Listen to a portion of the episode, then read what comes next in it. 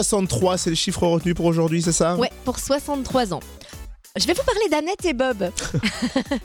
Annette et Bob, malgré leur nom, hein, ce sont deux Américains qui Mhm. Mm-hmm. étaient amoureux au lycée, qui viennent de se retrouver et qui se sont mariés 63 ans après leur coup de foudre. Oh, c'est beau ça Oui, alors il faut préciser du coup que nos jeunes mariés ont 80 ans. hein.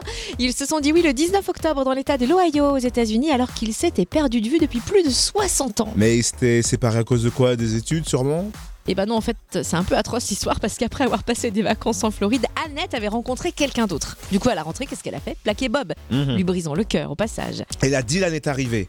Parce que Pamela n'était pas d'accord avec elle, boum, t'as créé Beverly Hills. Non, c'est John parce qu'elle s'est mariée, du coup, Annette.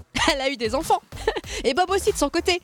Et lorsque son épouse est décédée en 2017, il s'est souvenu d'Annette et il a décidé de partir à sa recherche. Et il l'a retrouvé. Ouais, il Et a paf, découvert. Ça fait des chocopoups. Il a découvert qu'elle était veuve depuis 2015 et alors il a voulu lui envoyer une lettre de condoléances avec son numéro de téléphone. Et huit jours plus tard, Elle l'a appelé. eh oui, Ah. pour lui dire qu'elle aussi, elle pensait beaucoup à lui depuis plusieurs années.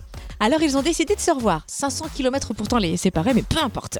Et donc, les retrouvailles se sont bien passées, j'imagine. Eh oui, toujours éperdument amoureux l'un de l'autre, ils ont décidé de se dire oui. Ah, merci pour cette belle histoire. Comme quoi aux États-Unis, hein, même sans Obama, à 80 ans, c'est toujours yes we can. Mais ça grasse un peu plus.